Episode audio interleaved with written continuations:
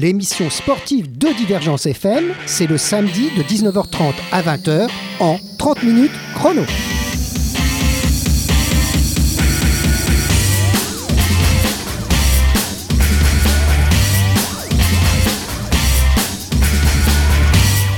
Alors, 30 minutes chrono, bah, à la chance, j'ai un invité, je dirais, de marque, puisque je suis avec Hervé Martin, qui est l'adjoint au maire. Alors, on va dire, pour faire simple, chargé des sports.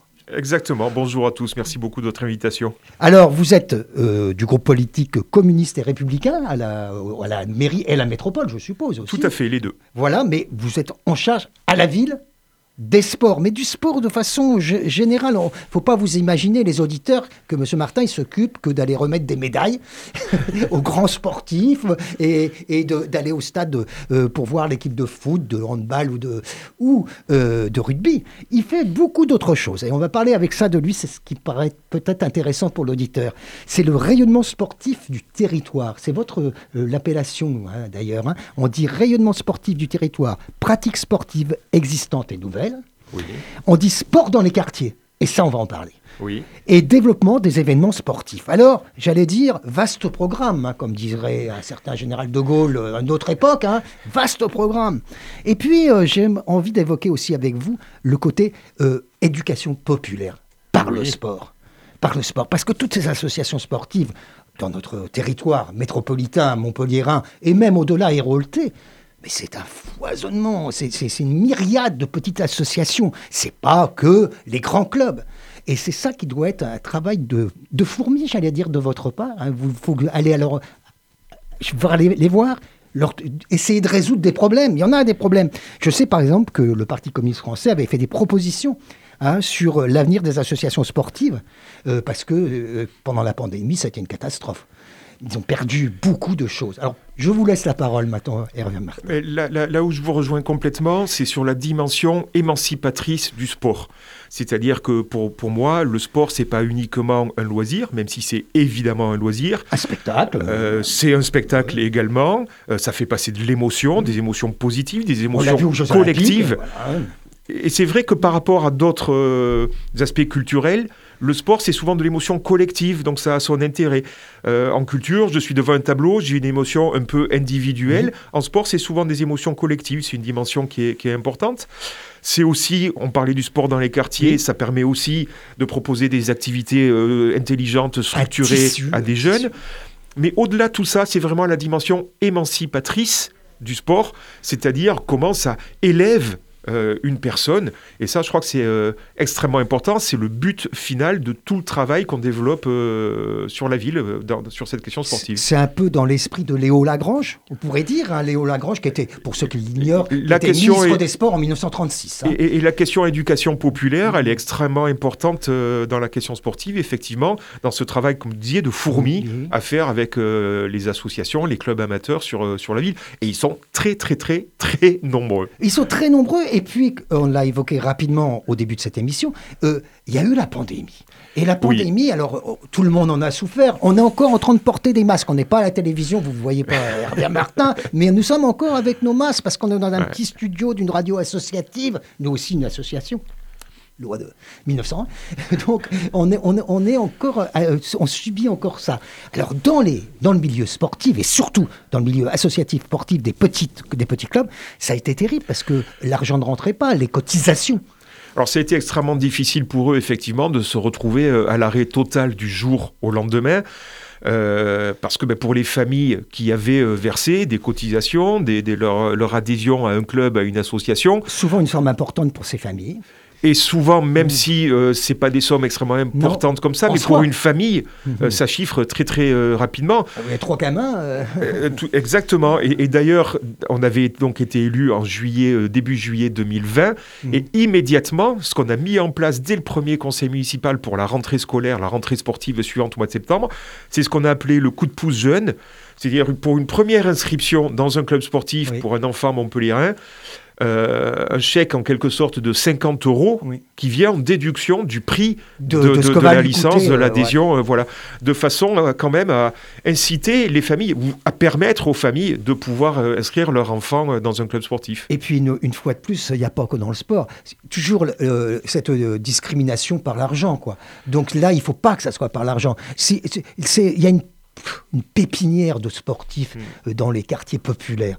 Énorme. Ils, sont friands d'aller, d'aller faire du sport. Alors ne nous comprenons pas avec, euh, avec cette population en leur disant que c'est pas possible parce que ça coûte trop cher. Il faut effectivement défendre absolument l'accès au sport pour tous. Voilà. Et hmm. ça, c'est une bataille de tous les jours, d'où euh, le coup de pouce en question, et d'où aussi, moi je, veux le marquer, hein, l'effort énorme de beaucoup d'associations qui ont fait soit l'effort de rembourser les familles quand il fallait, euh, eux-mêmes de, de, de, de, réduire euh, le montant de leur euh, adhésion. voilà, ils ont mis en place tout ce qu'il faut. De reporter d'une année sur l'autre aussi, j'ai vu ça. Exactement, de façon à, ce que les familles ne soient pas pénalisées et puissent continuer d'inscrire leurs enfants. Parce que quand on a un, deux, trois enfants qu'on veut inscrire dans un club de sport, ça représente vite une somme hein, qui est conséquente, hein. tout à fait. Et surtout quand on est, je me disais, dans... Alors, quartier populaire, ça ne veut pas dire grand-chose. Euh, mais les quartiers de Montpellier, ils sont tous populaires. non, mais de toute façon, très clairement, il y a 27% de taux de pauvreté sur la ville de Montpellier. donc, il ne faut pas se mentir. Quoi. Voilà. Euh, c'est pas simplement la question des quartiers populaires, même si c'est aussi la question des quartiers populaires. Et, ce qu'on avait fait dès l'année dernière également, c'est sur les subventions pour les clubs. Alors les subventions municipales et, euh, métropolitaines et départementales, etc. Hein. Alors moi au niveau municipal, je subventionne les clubs et les associations euh, amateurs de Montpellier. Euh, et on a ciblé, alors déjà on a augmenté globalement l'enveloppe de subventions pour ces associations et en, choisissant aussi quelques cibles parmi lesquels les clubs qui sont situés dans les quartiers euh, politiques de la ville à Montpellier, et il y en a euh, beaucoup. Et là, c'est une augmentation de 22% général, évidemment, c'est pas la même chose non, les clubs. Non, je comprends bien. C'est impossible de donner des chiffres exacts. En moyenne, c'est 22% d'augmentation des subventions pour les clubs situés dans les quartiers politiques de la ville, donc les quartiers populaires, pour faire simple. Et également 30% d'augmentation pour les clubs handisport. Parce que dans tout ça, mine de rien, cette vision-là de le, le club handi, euh, les clubs handi ont encore plus souffert de la situation euh, du confinement. Hmm. Et on est là en plus sur euh, des, une population le sport, il est important pour tout le ah, monde. Et on l'a tous vécu au moment du confinement. Je parle du vrai confinement, quand on s'est tous retrouvés mars 2020, voilà, sur le canapé, chacun à la maison. Oh Mais pour les personnes handi, qui sont encore plus en difficulté de mobilité, bien évidemment, que, que, tout un chacun, il fallait donner un coup de pouce supplémentaire pour qu'ils puissent repartir dans les meilleures conditions. Mais c'est vrai, il faut, se mettre à leur place. Déjà que c'est difficile de se déplacer, mais là, ils ne pouvaient pas se déplacer du tout. Et puis, l'activité sportive, pour elles, c'est vraiment une façon d'évasion très importante. Et de socialisation alors pour tout le monde, hein, mais mmh. évidemment, le, handicap a souvent malheureusement tendance à vous isoler encore plus. Et donc la, dimension euh, socialisante de mmh. l'activité physique et sportive est encore plus importante pour ces personnes-là que pour les autres. Et puis rencontrer les autres, euh, quand on pratique, alors je dis un, exemple, l'athlétisme en, en, mmh. sport, vous êtes au contact des autres athlètes. Faut pas oublier. Faut pas oublier. C'est pas, on n'est pas dans des ghettos de handisport. Hein, non, non, même s'il y a des clubs spécifiques spécifique. bien sûr, bah, il, faut, il, faut, il faut évidemment. Et euh, moi, je discutais il n'y a, pas très longtemps avec un des responsables du club de basket Andy à Montpellier et je lui disais, moi, moi, mon rêve quand même, c'est que dans un club quel qu'il soit, de n'importe quel sport, de la même façon qu'il y a euh, les différentes sections en fonction des catégories d'âge, il y a les hommes, il y a les femmes, qu'il y ait aussi la section handi et pas dans un club à part. et il me disait très. Alors, ça, moi, c'était mon, utopie. C'est à creuser. Alors, fait, et, et, je désespère pas de le creuser, mais il me disait si on en est arrivé là, c'est aussi parce que quand on donne des subventions spécifiques pour le handi, parce qu'ils en ont besoin plus que d'autres, parce que sur le plan matériel, transport, etc., voilà, quand ça rentre dans le club, après, c'est pas forcément très bien orienté vers la section handi. Et c'est pour ça, petit à petit, ça a donné la création de sections handi, on va dire, autonomes des clubs. Mais il faut voir comment on travaille ça, comment on articule tout ça, pour que finalement, il soit complètement intégré dans, dans, des associations euh, classiques. On a, on a vu euh, progressivement, c'est relativement nouveau, il hein, ne faut pas se voiler la face, que le handisport a pris beaucoup plus de place qu'avant, notamment avec la vitrine des Jeux Olympiques. Tout à fait. Après les Jeux Olympiques, il y a les handi olympique. Et ça, ça, ça permet à beaucoup de gens euh, qui n'y pensaient même pas. une prise de conscience. Ben, de regarder. Euh, moi, on m'aurait dit ça il y a 30 ou 40 ans que je mmh. regarderais euh, une finale de, de, tennis en fauteuil roulant. J'aurais jamais, j'aurais dit, mais c'est pas vrai. Et ça, c'est très intéressant parce que, ça veut dire que quand on regarde le sport, ce qui nous fait passer de l'émotion qui fait qu'on va se scotcher devant le spectacle, que ce soit sur, sur le stade ou que ce mmh. soit à la télévision, mmh. c'est pas simplement de voir un record, de voir le. C'est euh, la, capacité d'effort, de dépassement de, soi, que les différents athlètes sportifs vont, vont, vont Et engager. En sport, c'est encore, c'est encore sublimé, moi, je trouve. Hein, parce que quand on voit quand même ces, ces, gens qui sont des fois lourdement handicapés, mais qui arrivent à, en natation. Ce qui nous fait vibrer, c'est le niveau d'engagement que le sportif va mettre. Et finalement, qu'il soit valide ou pas valide, mm. euh, le niveau d'engagement il est fort, il est même souvent encore plus fort chez les personnes en situation de, handicap, et du coup ça nous fait vibrer encore plus. Mm. Et vraiment, je, pense que c'est une bonne chose que ça soit enfin télévisé également, les Jeux Olympiques. Euh, ça, ça, a apporté beaucoup de choses, je crois, pour, euh, pour le handisport. Alors évidemment, pour revenons à Montpellier, etc., dans, dans l'idée d'avoir des sections handisport dans des, dans des clubs, il pourrait y avoir aussi, vous savez, un lever de rideau avec, avec, avec un, des, des handisports avant, avant, les, avant les basketteuses de latte, par exemple. Je dis n'importe quoi. Mais hein. non, vous ne dites pas n'importe quoi, ce sont des choses à envisager. Tout à fait. Avant les, les, valides qui sont. Alors à Montpellier, on ne manque pas de très grands champions, de très grands champions à tous les niveaux, dans tous les sports. Hein. Ben, on a quand même euh, un, champion de rugby fauteuil qui était sélectionné euh, dans l'équipe de France aux Jeux Olympiques. Enfin voilà, la, Montpellier compte de nombreux champions euh, de haut niveau, et y compris dans le handi. Et alors, euh, et dans, tous ces, dans tous ces, ces différents euh, sports, moi, ce qui me fascine toujours avec cette petite émission, par exemple, mmh. quand je reçois des, des, des athlètes, c'est la diversité de Montpellier. Alors, on a un tissu associatif extrêmement riche. Voilà. Alors, je pense que c'est dû aussi en partie au fait qu'on est une ville étudiante avec 70 000 étudiants, donc il y a une jeunesse forcément. Qui est là qui est là et qui, a envie de pratiquer euh, du, sport. Donc euh, c'est une conséquence évidente de, cela. Après, on est aussi dans une ville du sud de la France. On a aussi quand même une météo qui permet un peu plus d'aller de, sortir euh, extérieure. Après, ça n'empêche pas certaines égalités. Vous savez, moi, il y a un autre sujet que je travaille énormément, qui est une de mes priorités absolues, c'est la féminisation de la pratique sportive. Tout à fait. Et vous, vous prêchez un convaincu, parce que moi, je pense souvent sur le sport féminin. Exactement. Et on a des équipes de très haut niveau. Vous venez de citer le BLMA en, basket. Euh, on peut parler des filles au foot, on peut parler des filles au rugby, qui sont très championnes de France.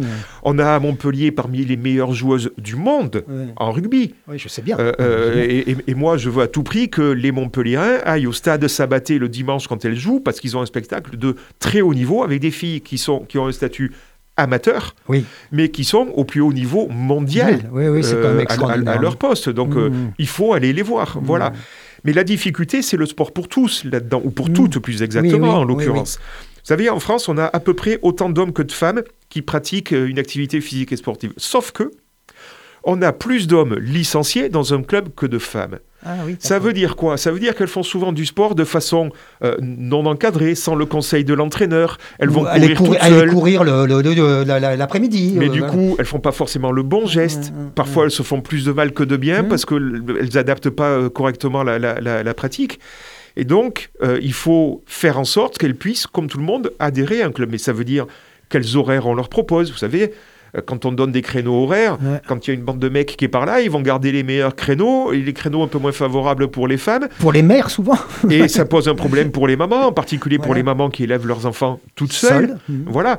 Et du coup, le refuge pour ces femmes-là, souvent, c'est quoi? C'est la salle de sport. Oui. Mais qui est payante. Oui, et puis là, nous rentrons dans le domaine privé. Et du coup, on double la discrimination de genre d'une discrimination sociale. Et donc, c'est tout ça qu'il faut mettre en place pour arriver à le combattre et permettre aux femmes d'avoir une pratique euh, physique au même titre que les hommes. C'est là le droit au sport pour toutes et pour tous. Et dans le réseau associatif, donc euh, nous avons formidable dont qu'on a évoqué. Alors euh, avant vous, ce micro pour cette émission 30 minutes et j'avais eu deux étudiants en STAPS qui me qui me racontaient un peu toutes les différences difficultés que peut rencontrer cette, cette section.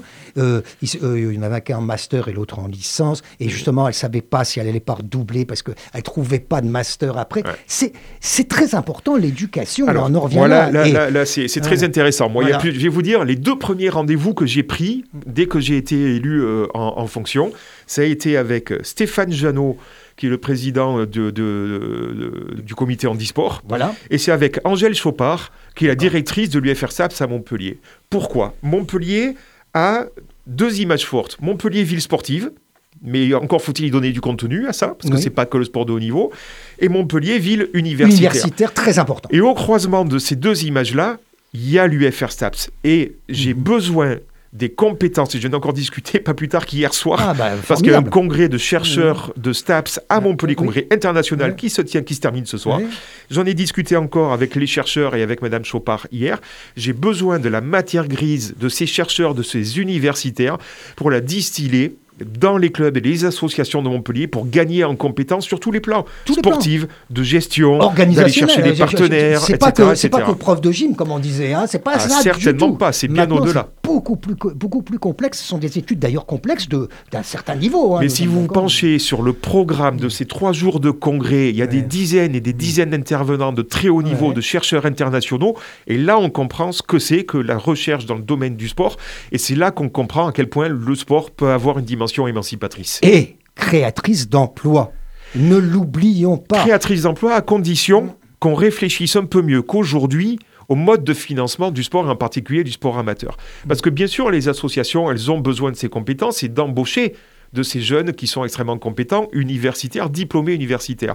Mais là aussi, il y a un dialogue à avoir avec l'État et avec les fédérations. Moi, je voudrais qu'on parle du rôle des fédérations, très important pour savoir comment on peut financer ces emplois dans le, tissu amateur euh, sportif. Parce qu'on voit les, très grandes fédérations, pour, allez, on va parler de Fédération française de football par exemple, qui est un énorme bateau. Hum et, qui chapeaute combien d'associations je, je, ne sais même pas de, dans le sport, dans le domaine amateur. Mais là, il y a beaucoup d'argent. Mais comment, comment répartir Comment ça se passe? Et il y a, y a création d'emplois. Moi, je, reste persuadé que le domaine sportif est, un des domaines où on peut vraiment créer un Complètement, mais ça demanderait de la part du gouvernement ah bah une volonté politique de travailler le financement du sport amateur autrement que ce que c'est euh, aujourd'hui. Mhm. de façon à pouvoir permettre ces embauches. Mais ça, pour, pourquoi c'est pas fait? Parce mhm. qu'on n'est pas tous d'accord sur la dimension émancipatrice du sport. Tout à fait. Moi, j'en suis convaincu. Je suis désolé, et je vais être un peu politique, mais c'est mon rôle. Mais il faut, il faut. la ministre des Sports ne l'est pas. Et vous, je vais vous dire une chose. Je me méfie énormément de tous ces sportifs de haut niveau qui deviennent ministres des Sports. Oula. Parce qu'ils ont une vision du sport qui n'est pas celle dont je parle. Mhm. et qui est, et c'est important, mais comment on fait pour avoir des champions olympiques, des champions du monde, etc. Et vous savez, il y a beaucoup de clubs où je passe, et qui ne sont pas dirigés par des communistes très loin de là, qui me disent la meilleure ministre des Sports qu'on a eue, c'est Marie-Georges Buffet. Marie-Georges Buffet, et comme par hasard, ce n'était pas une sportive de haut niveau. Par contre, mm. elle avait une grille d'analyse politique de ce que doit représenter le sport dans la société, autre que celle qui peut être euh, imaginée dans des cerveaux d'anciens sportifs de haut niveau. Oui, on peut penser à Guy Druck, euh, qui était un des premiers grands sportifs, qui, était devenu euh, ministre des Sports. Et puis Roxana. Douillet, Roxana judoka. voilà, j'aurais du mal à le prononcer. Je vous laisse le prononcer. Voilà, bon, bah, Roxana. Maracineanu. voilà, donc, qui est notre ministre actuel des Sports, qui fut une très grande championne de natation, euh, indéniablement, mais ça ne suffit pas. Oui, puis quand on est dans une version libérale mmh. de, de, du sport amateur, c'est quand est-ce qu'on va se décider à mettre en place un statut du bénévole? Il faut que ce rôle du bénévole soit reconnu. Ce sont des gens qui investissent du temps, parfois même de leur argent personnel, au détriment de leur vie personnelle, au détriment de leur vie professionnelle. les gamins, par exemple. Euh, hein, Tout ce temps qu'ils y passent, pourquoi ça ne serait pas reconnu, y compris dans les droits à la retraite? Je lance ça. Quand on voit le temps qu'ils y passent. Ah bah, on voit dans les petits clubs, de, on parlait des quartiers, là. Moi, je, vois, moi, je suis en admiration, je vous dis franchement, monsieur Martin, mmh. que devant la, le, temps passé par les animateurs bénévoles qui vont, qui vont prendre des gamins à 9h du matin le mmh. dimanche, les ramener, enfin du dimanche au samedi, enfin peu importe, euh, et qui reviennent 4 euh, heures après.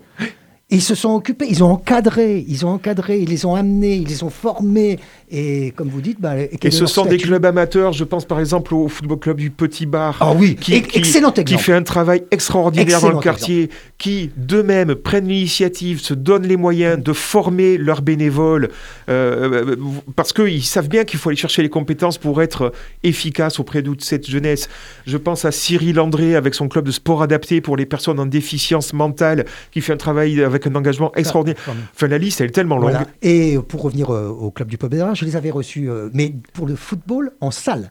Où ils, excellent. Ils excellent. Hein, Également. Ah, vraiment, c'est, c'est, ce, sont, ce sont des exemples concrets. Mais moi, je dis qu'ils ne sont pas assez reconnus, hein, comme vous le dites. C'est, il, devrait y avoir une reconnaissance quand même. Euh, il faut un statut du bénévole. mais c'est aussi simple que ça. Avec les droits qui, qui, devraient leur revenir avec les compensations financières, les compensations en termes de, de, retraite, parce que parfois ils se mettent même à temps partiel dans leur travail pour le faire. Euh, voilà. les compléter. Quand on voit ce qu'ils donnent à la société, est-ce que la société peut pas le rendre sous une forme ou sous une autre?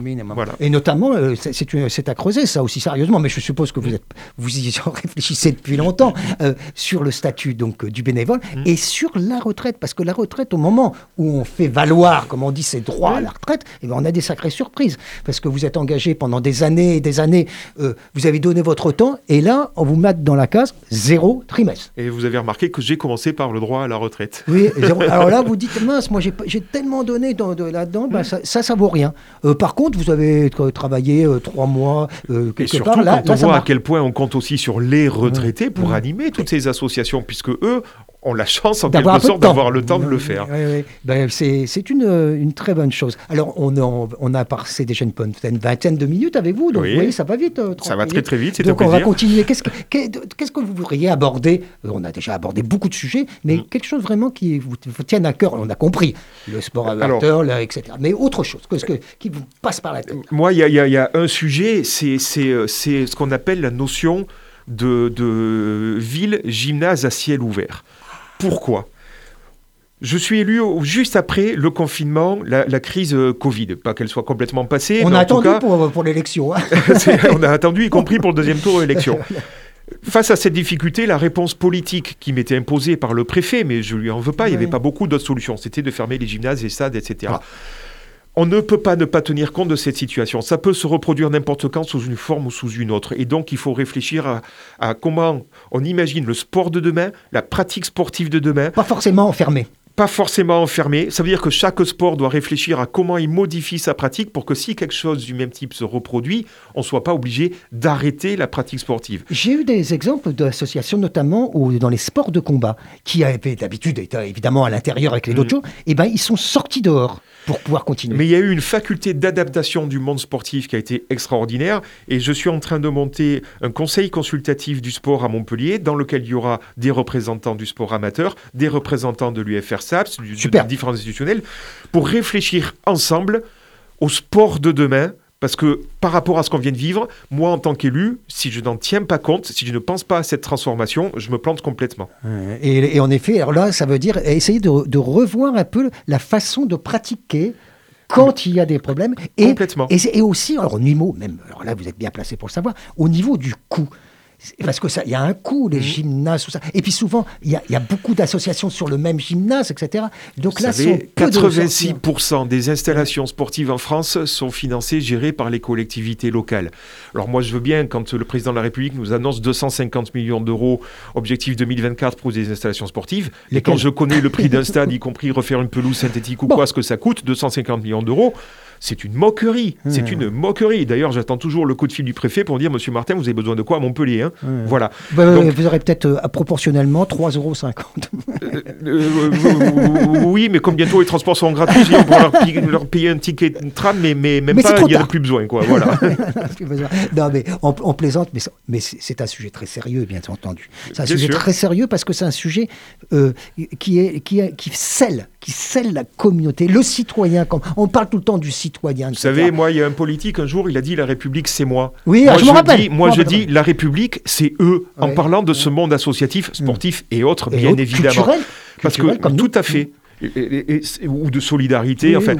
parce que sans eux, le lien social, ce qui fait République, ce qui fait société, sans l'engagement de tous ces bénévoles, Ça n'existe pas. La République, c'est eux. Oui, bien sûr, la République, c'est eux. Et elle et elle surtout aussi. Alors euh, là, vous êtes euh, dans une radio associative, on en a parlé rapidement, donc euh, c'est pareil. Nous, nous, on est dans le domaine culturel, mais nous, on a cette particularité, nous, de donner la parole. Et je vous en remercie. Et de donner la parole, pas, mais pas qu'aux élus. Non, non, non, non, à tout le monde, au monde associatif, etc. Mmh. Et, et, et c'est notre mission. Je dirais, notre mission, elle est là elle est là de d'ouvrir. Et c'est toute la chance d'être dans une ville qui, qui, peut voir la naissance euh, et, la vie de radio comme les vôtres. Voilà, et donc nous, bah, nous c'est pas d'hier, hein, ça va faire 35 ans tout à fait, qu'on existe. Mais bon, mais euh, euh, c'est difficile, mais je trouve que c'est très important au niveau de, de la liberté de parole. là, je, je dévie un peu notre sujet sur le sport, etc., en passant un peu sur les radios et qu'est-ce qu'elles peuvent offrir aux auditeurs et aux habitants du territoire, mm. et eh ben c'est justement cet espace de liberté que je suis désolé, on ne trouve pas forcément euh, dans les radios qui sont euh, dirigées euh, par les mêmes patrons je, ne peux que plus soyer, comme on dit, ce que vous dites. ah, c'est pas compliqué, vous faites une pyramide et vous avez deux ou trois patrons au sommet. Hein. et puis le reste, ça descend tous les deux visuels. c'est vrai dans beaucoup de domaines, hein, y mmh. compris dans le domaine euh, sportif. Quoi. Voilà. Moi, il y a beaucoup de grandes fédérations qui oublient parfois qu'elles ont une délégation de service public de l'État. Oui, et que c'est bien de faire des champions olympiques, mmh. mais quand je vois les cotisations de nos jeunes, de nos enfants qui mmh. montent jusque là-haut et, et, je n'en vois pas redescendre le moindre euro sur le terrain, ça me pose problème. Certaines hmm. font très très bien ah le travail. Oui, attention, attention. Euh, D'autres sont un peu plus légères. Euh, on, ne peut pas critiquer toujours. Il y a, il y a évidemment des gens formidables dans les, dans les fédérations. Tout à fait. Moi, j'ai d'excellentes relations avec le district de foot qui fait très bien le boulot et je pourrais citer hmm. d'autres sports. voilà. Il y en a d'autres avec lesquels je suis un peu en discussion parce que je veux bien que l'argent monte, mais de temps en temps, il faudrait qu'il redescende. Hmm. Ce n'est pas aux populations et en particulier celles le plus en difficulté financière forcément de payer nos champions olympiques. Voilà, de temps en temps, il faudrait que ça redescende. Ouais, c'est vrai. Alors, euh, à Montpellier, ben, écoutez, on a, on a cette chance, comme on disait en introduction, d'avoir ce maillage, ce maillage associatif. Alors là, nous parlons de sport, mais ça va au-delà du sport. C'est le côté euh, sociétal. Vous savez, moi, je dis souvent, euh, alors je ne dis pas que tous les quartiers sont, sont confortables à vivre, etc., ah, mais on, on, a vu dans beaucoup de villes, depuis 10-15 ans, comme on dit, des banlieues qui flambent, des quartiers qui flambent. À Montpellier, je ne dis pas qu'il ne se passe rien, très loin de là, malheureusement. Mais jamais au point de ce qu'on a pu voir dans d'autres villes. Et une des raisons essentielles à ça, c'est ce maillage associatif, parce que, encore une fois, la République, c'est eux, et qui savent créer ce lien social pour éviter que des fois les choses dérapent de trop. Et eh bien dans l'émission politique que nous avons sur Divergence FM, qui dure une heure, il s'appelle Quoi de neuf, nous mhm. avons reçu le dernier invité, c'était M. Sébastien Cotte, oui. Donc, adjoint à la sécurité, là aussi, c'est pas tout à fait le, terme exact, parce que la sécurité, ça fait tout de suite un peu euh, droite-droite. Alors que c'est pas vrai. Mais la sécurité est un droit en priorité pour les gens des quartiers populaires qui sont les premières victimes des conditions d'insécurité. Donc, la sécurité, elle, peut, elle est aussi bien de gauche que de droite. Mais bien tout à fait, j'y tiens beaucoup. C'est ce qu'on a dit euh, avec M. Cotte. Et puis, on a eu Clara Jiménez, euh, qui, elle, s'occupe là du, maillage aussi. Politique de la ville. politique de la ville. Donc, on a reçu. Vous avez eu son talent un peu? Ah, ben là, euh, d'ailleurs, je hein. voyais, puisque si elle, si elle m'écoute, j'aurais la féliciter parce que je crois que ça y est, elle est docteur, non? Et alors pas tout, ah, à, fait. tout à fait. Pardon, elle vient de rendre sa thèse, elle doit bientôt la euh, soutenir. Ah bon, bah alors donc j'étais un peu trop vite, j'étais un peu trop vite. Mais bon, je sais qu'elle était en train, en plus de toutes ses nombreuses fonctions, elle, euh, elle est en train de soutenir une, une thèse. Exactement, une chercheuse brillante. Oui, brillante et très jeune, hein. et une femme. 26 ans. Oui, oui, non, mais un, talent vraiment. Mais parce que elle est douée d'une qualité d'empathie extraordinaire, et quand on passe ça au filtre d'une grille d'analyse politique, euh, eh ben, ça, ça, donne une élue de cette qualité. Bah écoutez, voilà, on est ravis de vous avoir eu. C'est un grand plaisir pour moi. Une petite demi-heure pour parler donc euh, du sport au sens large du terme, et puis après, bah, moi, je vais repartir avec mon bâton de pèlerin parce que cette émission, elle, elle été en jachère comme tout le monde, pendant la pandémie. Eh ben, écoutez, pendant la pandémie, j'ai suivi quasiment personne parce que c'était très compliqué d'avoir, d'avoir des invités. Euh, et surtout, ils ne pouvaient pas venir ici, alors au téléphone. Bon, au téléphone 10 minutes, ok. Non, mais là, le monde sportif est, est, reparti. D'ailleurs, euh, je, circule partout dans la ville pour aller les rencontrer bah, partout. donc euh, voilà, vous pourrez animer vos émissions. Eh bien, tant mieux. Merci, monsieur. Merci à vous. Et à, une autre fois, peut-être.